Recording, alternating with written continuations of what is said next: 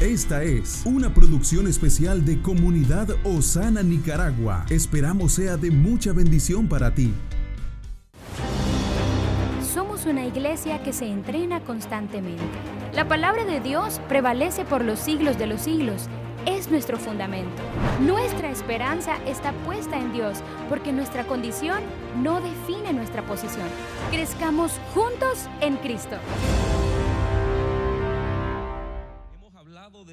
Cada uno de nosotros tiene un propósito en Dios y debemos de apresuradamente, con mucha diligencia y con ese deseo de prioridad, buscar qué es lo que Dios diseñó para cada uno de nosotros. Hay propósitos de Dios para nuestra vida y hay llamados específicos que Dios tiene para cada uno de nosotros.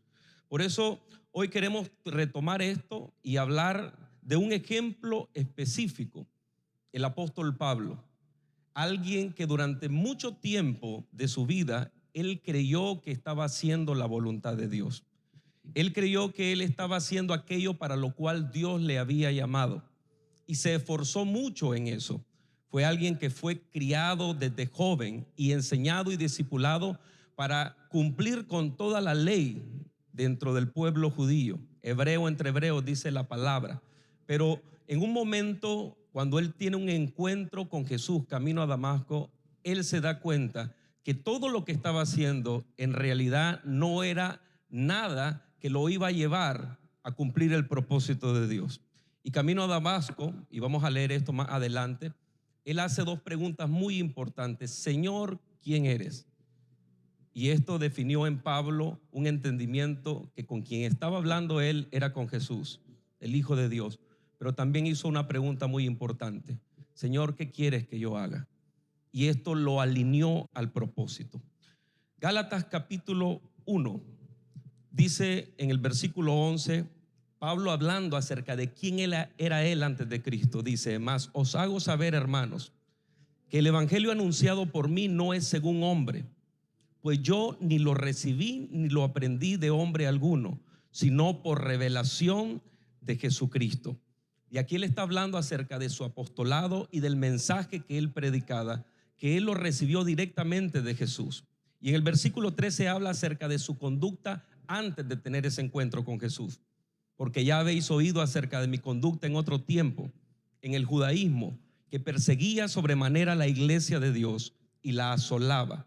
Y en el judaísmo aventajaba a muchos de mis contemporáneos en mi nación, siendo mucho más celoso de las tradiciones de mis padres y aquí en el versículo 15 él aclara, pero cuando agradó a Dios, que me apartó desde el vientre de mi madre y me llamó por su gracia, revelar a su Hijo en mí para que yo le predicase entre los gentiles, no consulté enseguida con carne y sangre. Pablo era un tenaz perseguidor de la iglesia, de los cristianos, pero él entendió que él tenía un llamado de parte de Dios, algo para lo cual él había sido diseñado y llamado por Dios desde antes del vientre de su madre. Y esto es algo que cada uno de nosotros debemos de entender en Dios y buscar. Hay un propósito específico por el cual Dios nos creó a cada uno de nosotros. Y hay un llamado específico que Dios espera que nosotros desempeñemos. Y Pablo habla de ese apartar de Dios, que fue separado para una obra específica. Pablo, él indica, Dios me apartó para algo especial que él quería que yo hiciera. Y a Dios le agradó determinar el momento en que yo tuviera ese encuentro con ese propósito que él había diseñado para mi vida. Él resumió su vida antes de su encuentro con Jesús. Y en Filipenses capítulo 3, él habla acerca de aquello que él pensaba que eran grandes méritos que él tenía. Dice en Filipenses capítulo 3, versículo 5, y habla de siete características, siete cosas que él lo habían identificado aún dentro de sus hermanos. Dice, circuncidado al octavo día, del linaje de Israel, de la tribu de Benjamín, hebreo de hebreos, en cuanto a la ley fariseo, y en cuanto a celo perseguidor de la iglesia, y en cuanto a la justicia que es en la ley, irreprensible. Algo que notamos de Pablo es que dice, en cuanto a celo, él era alguien apasionado en lo que estaba haciendo. Y Dios sabía de ese celo que él tenía. alguien que estaba dispuesto a sacrificar lo que fuera necesario con tan de cumplir esa pasión que lo quemaba. Y él enumera siete cosas que para él eran ganancia en la vida que él estaba llevando. Dice, fui circuncidado al octavo día. Él cumplió con la ley. Sus padres cumplieron en él con la ley que estaba descrito en Génesis 17, 12, que debía de circuncidarse al niño al octavo día. La segunda cosa dice, nacido del linaje israelita. Él decía, yo soy miembro del pueblo de Dios, el pueblo apartado por Dios.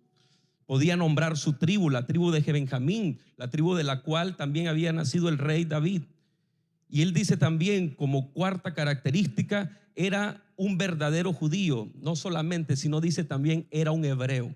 Y cuando él dice hebreo, lo que diferencia es que él hablaba arameo. Y no todos los judíos hablaban arameo él estaba diciendo, a mí me hace algo particular el ser judío, pero también hebreo, porque hablo la lengua nativa de nuestro pueblo. Dice como quinta característica, estricto en la esencia de la ley, fariseo, devoto, alguien que estaba dispuesto a cumplir con la ley a como fuera.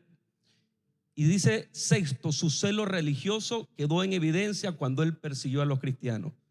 Se estaba levantando lo que él consideraba una secta que iba en contra de lo que él era, de la esencia de su pueblo, y su celo lo llevó a perseguir. Y eso también dice la séptima característica, que en la ley mosaica él era irreprensible. Él iba a hacer todo para cumplir al pie de la letra la ley de Dios. ¿Y por qué es necesario mencionar estas características? Porque nosotros vemos la vida de un hombre enfocado. Todas estas características hablan de alguien que estaba persiguiendo un propósito que estaba queriendo agradar a Dios con su vida, que estaba queriendo con lo que él estaba haciendo, perseguir a los cristianos, cumplir la ley de Dios y hacer aquello para lo cual él creía que había nacido. Sin embargo, llega un momento en el que Pablo tiene ese encuentro con Jesús. Y camino a Damasco, dice el libro de Hechos capítulo 9, él cayó en tierra, Hechos 9, cayendo en tierra, oyó una voz que le decía, Saulo, Saulo, ¿por qué me persigues? Y él le dijo, ¿quién eres, Señor? Y le dijo, yo soy Jesús, a quien tú persigues. Dura cosa te es dar cosas contra el aguijón. Él temblando y temeroso dijo, Señor, ¿qué quieres que yo haga? Y el Señor le dijo, levántate y entra en la ciudad y se te dirá lo que debes de hacer. Y a partir de ahí Pablo entró en un proceso en el cual fue afinado en lo que Dios quería hacer con su vida. Cuando leemos Gálatas 1 del verso 11 al 16, vemos una exposición del apóstol Pablo donde literalmente nos muestra un entendimiento claro de lo que ha venido aprendiendo de su relación con Dios, de la profundidad del Evangelio en su corazón. Y creo que una vez más el Señor nos enseña que consultar la Sagrada Escritura son el lugar sano y el lugar idóneo para que nosotros vayamos creciendo en el conocimiento del propósito de Dios para nuestra vida. Hemos transcurrido varios jueves y hemos pasado por muchos versículos donde hemos podido ver la intención de Dios desde antes de la fundación del mundo, una planeación de sus planes, de su propósito y cómo nosotros jugamos un papel ahí. Pero cuando venimos y vemos el apóstol Pablo, la seguridad, el entendimiento, toda la experiencia que él recoge en su relación con Dios, pero también en la pasión que tiene por Dios, manifestada aún desde antes de haberse encontrado con Jesús, es tan importante entender que, que la única manera en que nosotros tendremos un entendimiento sólido de esto se encuentra en las escrituras. Entonces, cuando leemos y, nos damos cuenta que él dice en el verso 3, porque ya, sabe, ya habéis oído, en el verso 13 de Gálatas 1, porque ya habéis oído acerca de mi conducta en otro tiempo en el judaísmo, que perseguía sobremanera a la iglesia de Dios y la salaba. Qué confusión. Una dirección completamente diferente, completamente contraria a lo que Dios plantearía en el futuro en la vida de Pablo. un planteamiento completamente contrario y ahí pues algunos de nosotros hemos vivido nuestra vida hasta cierto punto en una dirección contraria a lo que Dios había planeado. Pero bendito sea Dios por Jesucristo, que al conocerle a Cristo empezamos a encontrar una dirección conforme a la voluntad de Dios y nuestra vida ha venido cambiando. Y esa intercesión que teníamos ahora de oír la voluntad de Dios, de establecer la voluntad de Dios, de esa rectitud por avanzar, por escuchar la voz de Dios y ponerla por obra, la vemos también en la vida del apóstol Pablo, que aún desde el inicio había una intención coherente de honrar a Dios en todo lo que hacía. Una pasión por hacer la voluntad de Dios, un celo por hacer la voluntad de Dios que lo llevó en algún momento a estar en una dirección equivocada, pero cuando Dios habló a su vida a través de Jesucristo, pudo hacer el cambio con la obediencia. Cuando uno ve a Pablo y ve semejante historia de todo lo que fue entrenado y capacitado, uno ve a un hombre que para él aparentemente estaba en el lugar correcto. Era romano, ciudadano romano, doble nacionalidad, entendía cultura desde el ámbito religioso y defendía. En el capítulo 9 de Hechos, cuando leemos, dice que él fue a Jerusalén y de Jerusalén pide carta para ir a hacer lo que él toda su vida ha estado haciendo, que es practicar una fe y defenderla. Está equivocado, pero está apasionado por lo que hace. Y acá es donde pide carta y va camino a Damasco. Este camino a Damasco representa, está fungiendo en aquello que él cree que es la razón por la cual nació. El choque para él en el versículo 4, cuando cayendo en tierra, es cuando se le derrumba todo aquello que él ha creído, que es lo que ha dado resultado y ha funcionado, y hoy viene a un punto donde pareciera que no servirá, pero es ese punto de derrumbe donde él se encuentra con Cristo.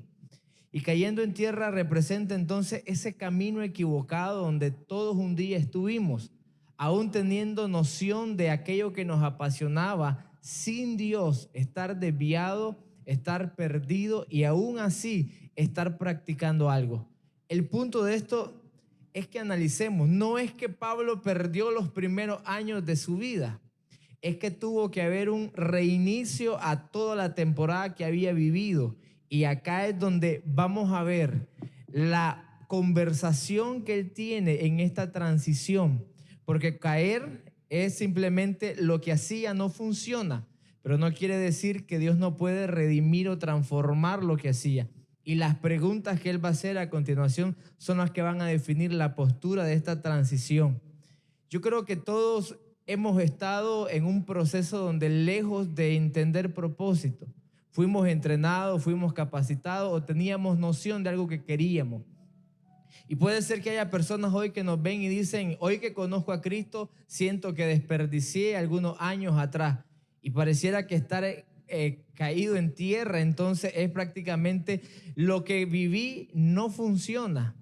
Y esta es la lección o una de las lecciones que podemos hoy ver con atención de Pablo, que sí hubo un proceso lejos de Dios, pero todo eso sí iba a servir en el momento que él se derrumba. Estamos hablando de una vida religiosa donde él creía que tenía una relación con Dios, donde desde muy pequeño, siendo judío, creció eh, con una fe en Jehová y fue entrenado al punto de que él era fariseo de fariseo, en otras palabras, tenía un rango muy alto dentro de los rangos más altos de los fariseos, los conocedores de la ley, los instructores de la ley.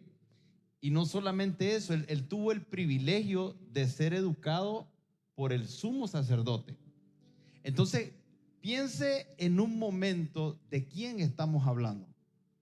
Estamos hablando de un hombre que era un guía espiritual. Estamos hablando de un hombre que era conocedor de la escritura. Estamos hablando de un hombre que tenía tanta convicción en su fe, pero tanta convicción que estaba literalmente matando creyentes. Ahora, este hombre, este tipo de hombre, son el tipo de hombre que solo cuando se encuentra con Jesús, cuando tienen un encuentro de esos encuentros, imagínense lo que le dice Jesús a Saulo.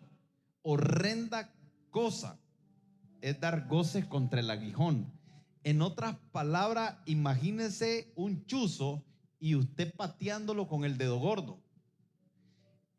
Básicamente eso es lo que le está diciendo Jesús. Estás golpeando algo a lo cual jamás primeramente le vas a poder hacer daño. Y uno dice, no, no, pero estaba, estaba haciendo daño, ya había matado a Esteban. Hey, Esteban murió a esta vida, pero Esteban entró a una vida eterna que esa muerte no pudo literalmente destruirlo. Entonces lo que está diciendo, tú crees que estás teniendo un efecto y tú crees que estás haciendo daño, pero en realidad el que se está haciendo daño eres tú mismo. Ahora, para muchos de nosotros no es el caso, nosotros no somos perseguidores de la iglesia, pero muchas veces sí nos podemos estar haciendo un daño a nosotros mismos. Si no tenemos un entendimiento, no solamente de propósito. No es suficiente las buenas intenciones, hermanos. Fíjese que hay mucha gente con buenas intenciones. Es como aquel hombre que era piadoso, Cornelio. Daba limosna, había construido unas sinagogas para los judíos y el Señor tuvo misericordia de él.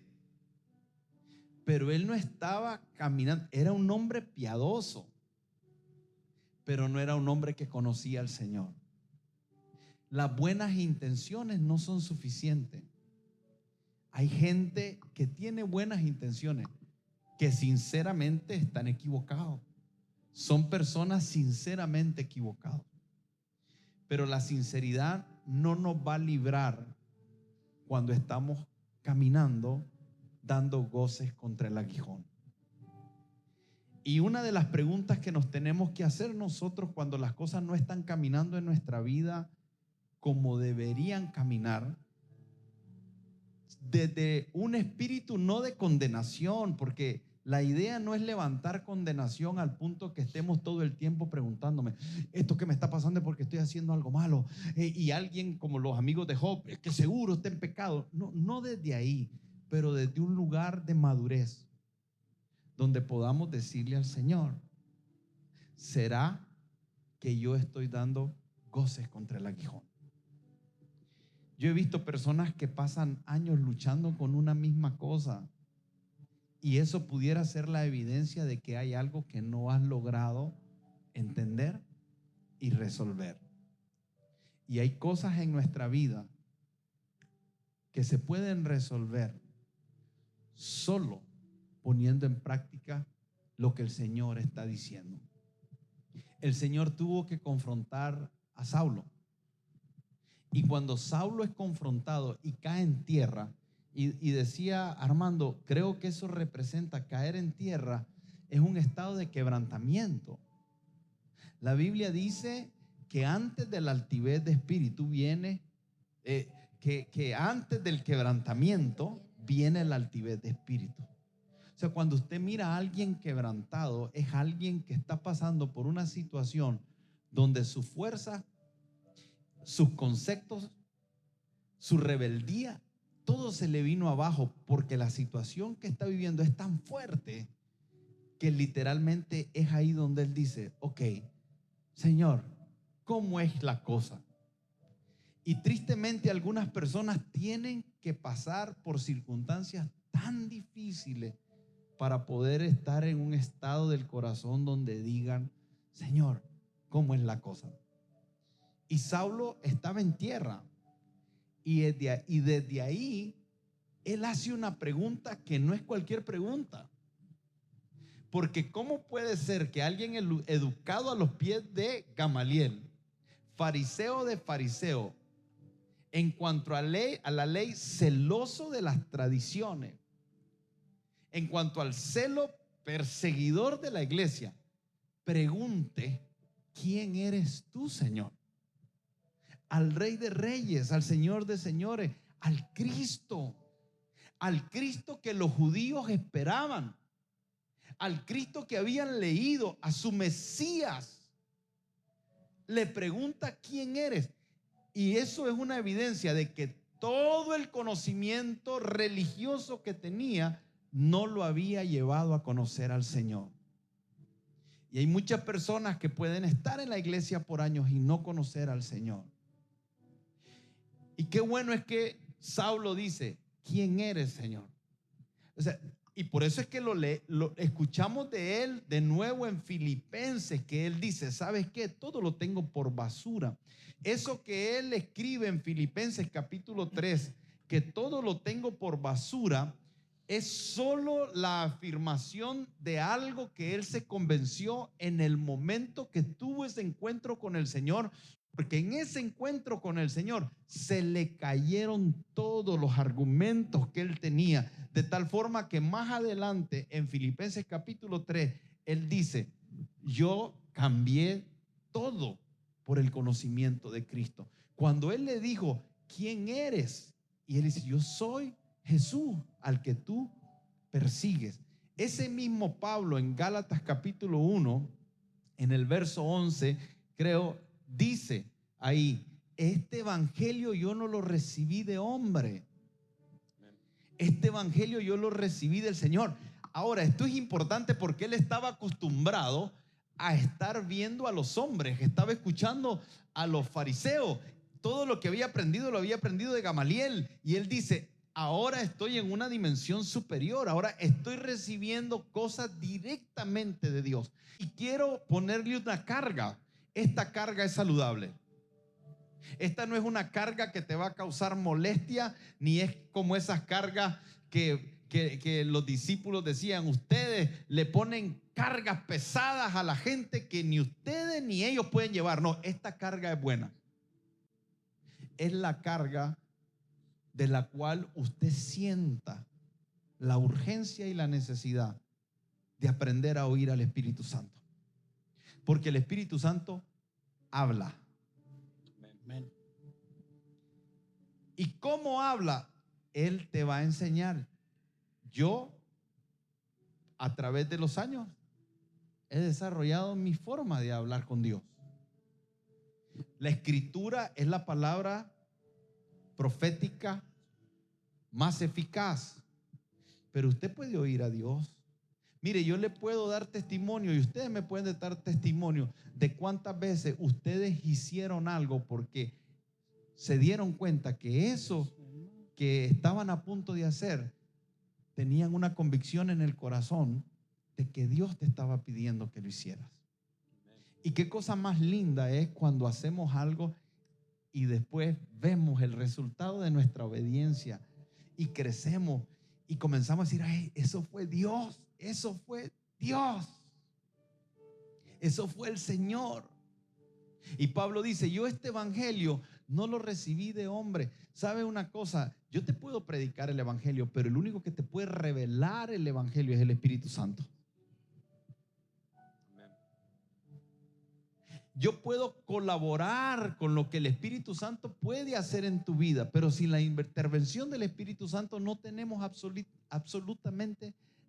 Es letra muerta. Por eso es que hay personas que son estudiosos de la escritura, pero no han permitido al Espíritu Santo. Y lo que han caído es en falsas doctrinas e incluso en llegar a ser ateos teólogos que no creen en Dios, ni siquiera saben lo que significa la palabra teología, porque teología es el conocimiento de Dios. ¿Cómo puede alguien llamarse teólogo y llegar a la conclusión de que Dios no existe?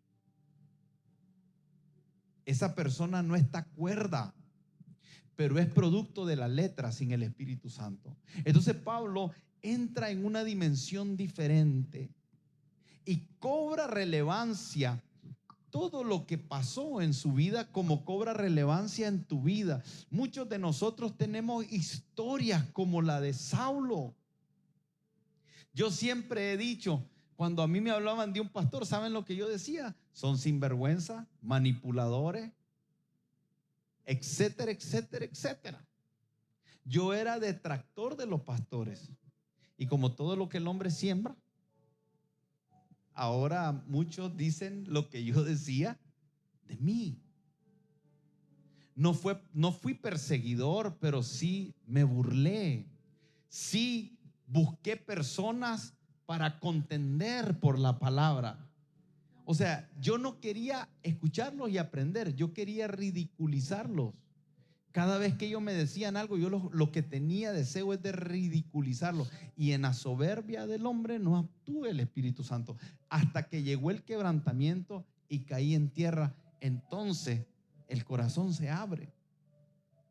Y ahí estamos listos para que el Espíritu Santo nos marque. Pero ¿sabe qué es lo lindo? Todo lo que usted vivió es útil para lo que el Señor va a hacer. Mientras te oí hablar, Armando, me acuerdo de cómo llegaste aquí. Muchos de ustedes no saben cómo llegó Armando. Armando es hijo de pastor. Su papá falleció el año pasado. Pero nosotros estábamos haciendo el, el, libro de la escuela de los nuevos creyentes, los cuatro tomos. Entonces yo ya lo tenía escrito, pero aquí mi hermano Álvaro Murillo, que lo estoy viendo, nos bendijo. Él es un pedagogo, un hombre con unas capacidades impresionantes pero un hombre muy humilde. Y yo recuerdo que le dije a, Álvaro Murillo que nos ayudara con la pedagogía y todo. Esas cuatro escuelas de nuevos creyentes que usted ve es algo que yo escribí, que mi hermano Murillo le puso pedagogía y que Armando puso todo lo que es el diseño gráfico, lo de, lo de, la, lo, lo de la idea de la pared y de los ladrillos fue él.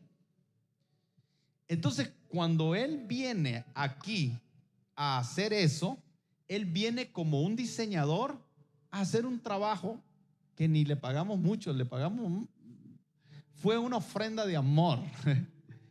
Pero Él tenía en su corazón un plan para su vida.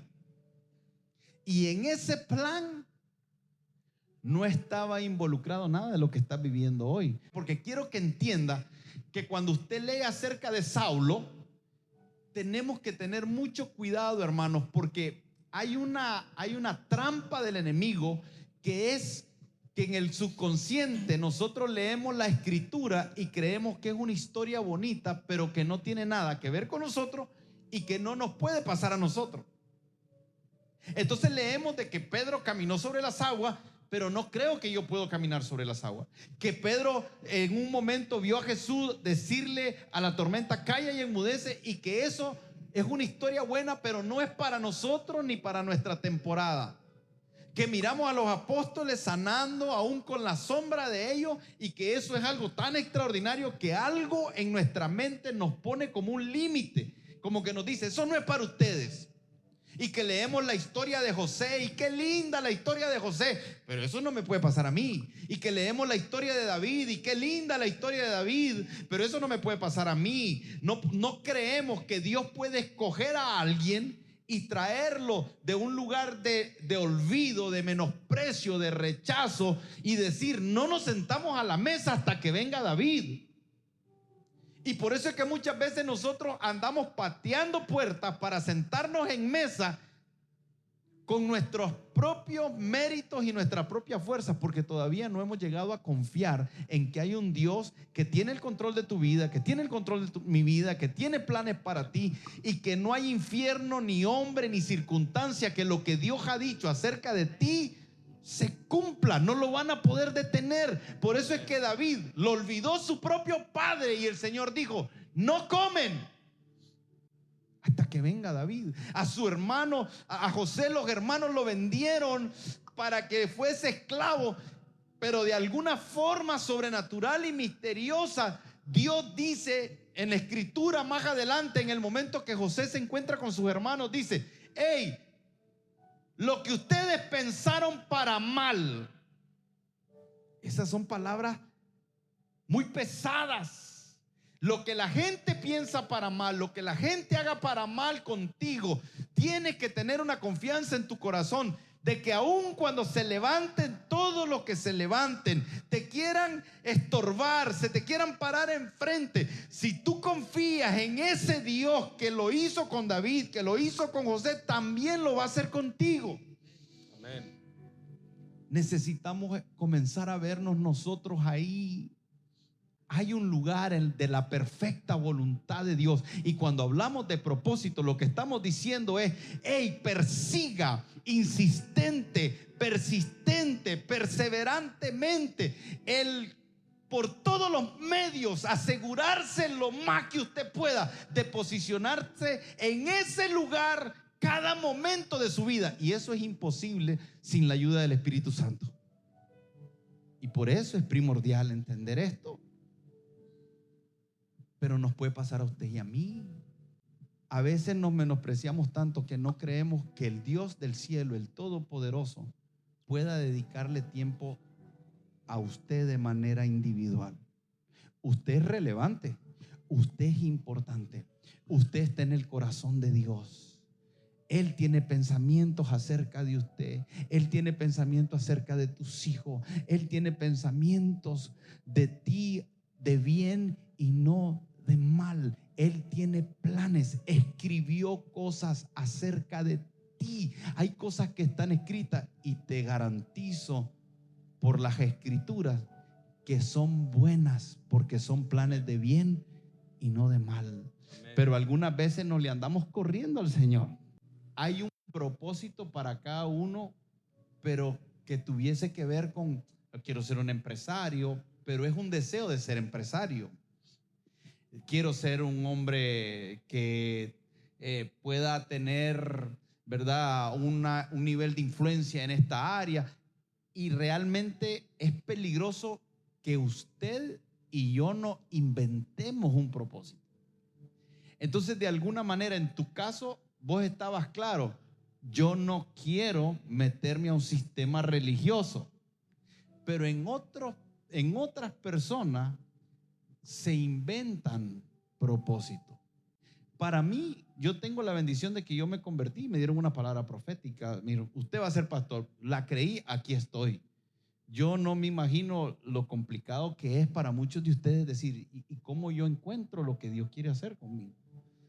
Y es ahí donde necesitamos al Espíritu Santo. Entonces yo recuerdo que veniste a hacer un diseño. Y no sé por qué esas cosas yo te pregunté algo, no me acuerdo qué fue lo que te pregunté. No, fue prácticamente era un proyecto de meses, pero después del proyecto usted dijo, yo no, yo quiero sentarme, que hablemos, eh, y usted prácticamente expresó, yo, yo siento que podrías estar acá ya con... No, pero, pero fue cuando te dije, you can run, but you can hide.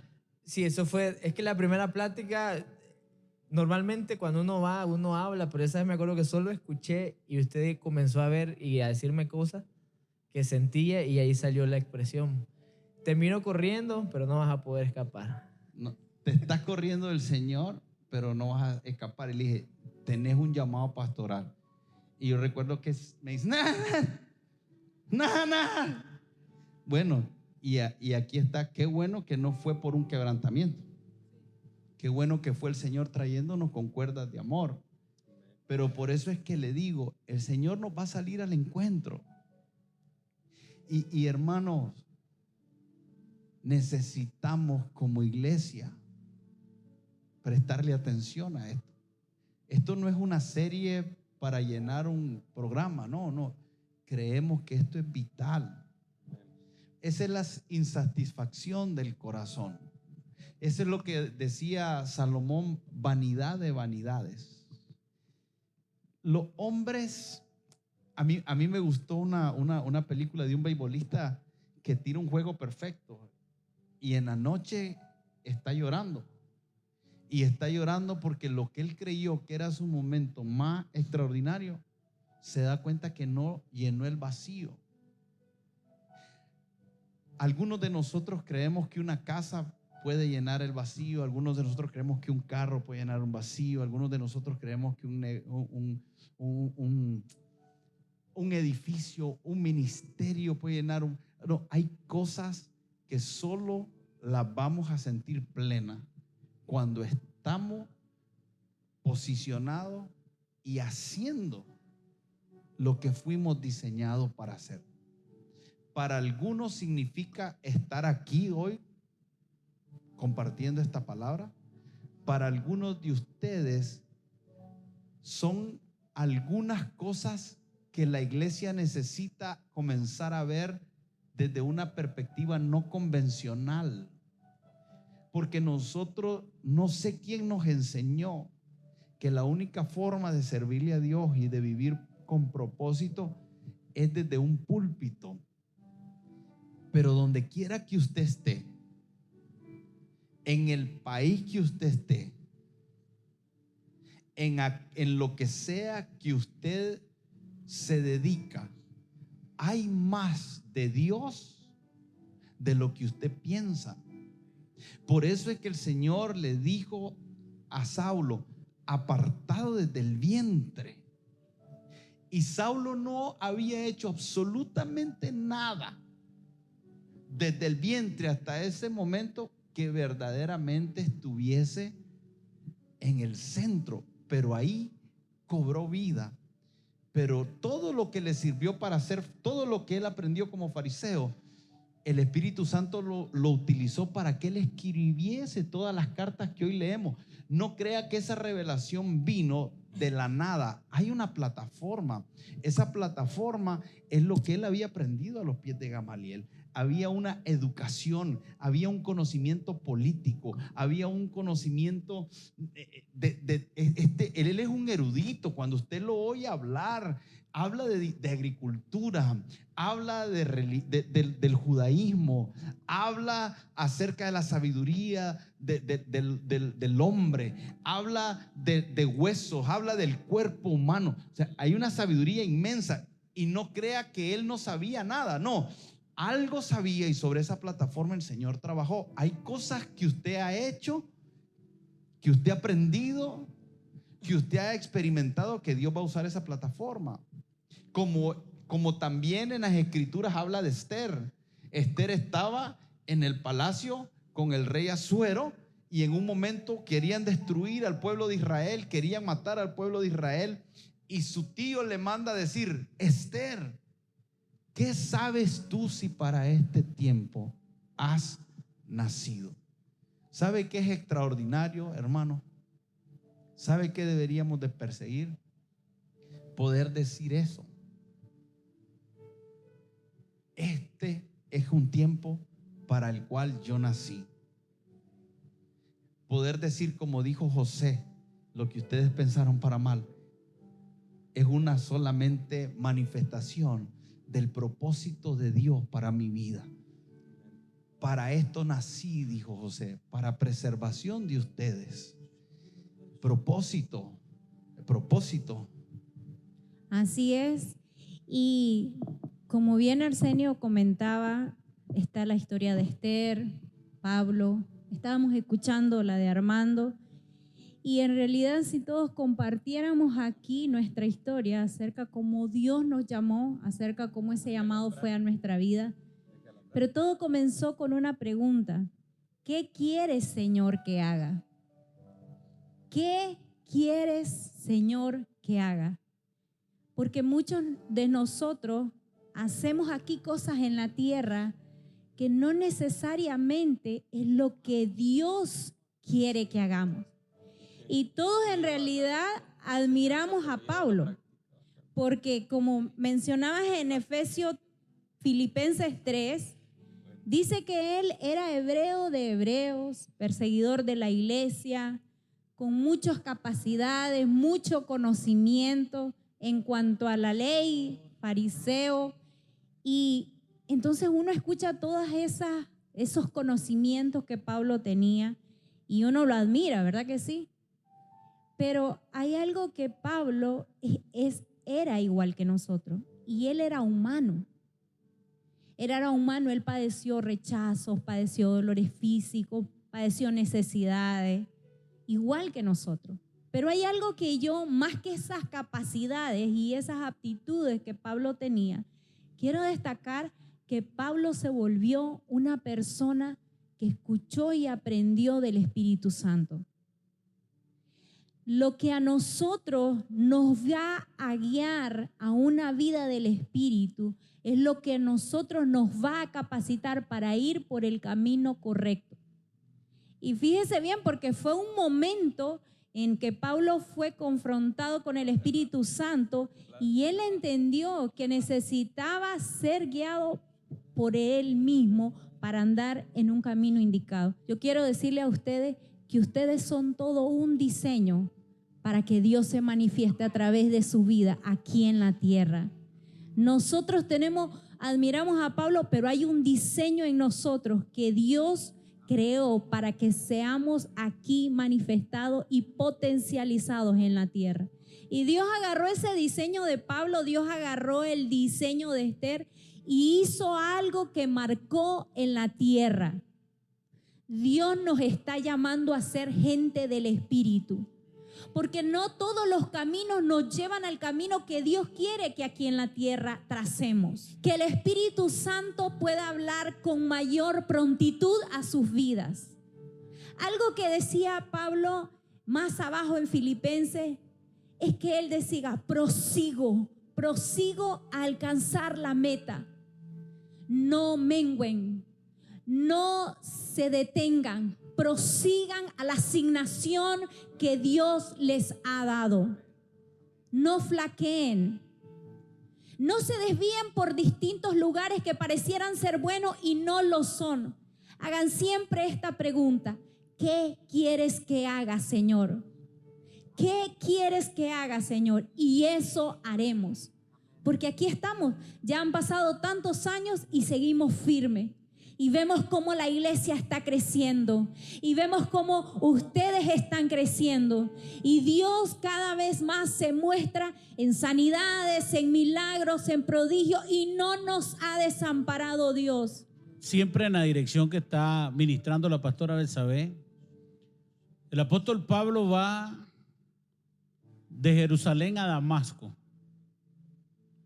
Una de las cosas que nosotros vemos en el apóstol Pablo es que él perseguía a la iglesia. Era incesante en la persecución. Él va con cartas para que todo aquel cristiano que encuentre lo tome y lo eche preso, sea varón o sea mujer. Pero estábamos investigando y de Jerusalén a Damasco hay 240 kilómetros. Es decir, que iba en un viaje de 500 kilómetros ida y vuelta.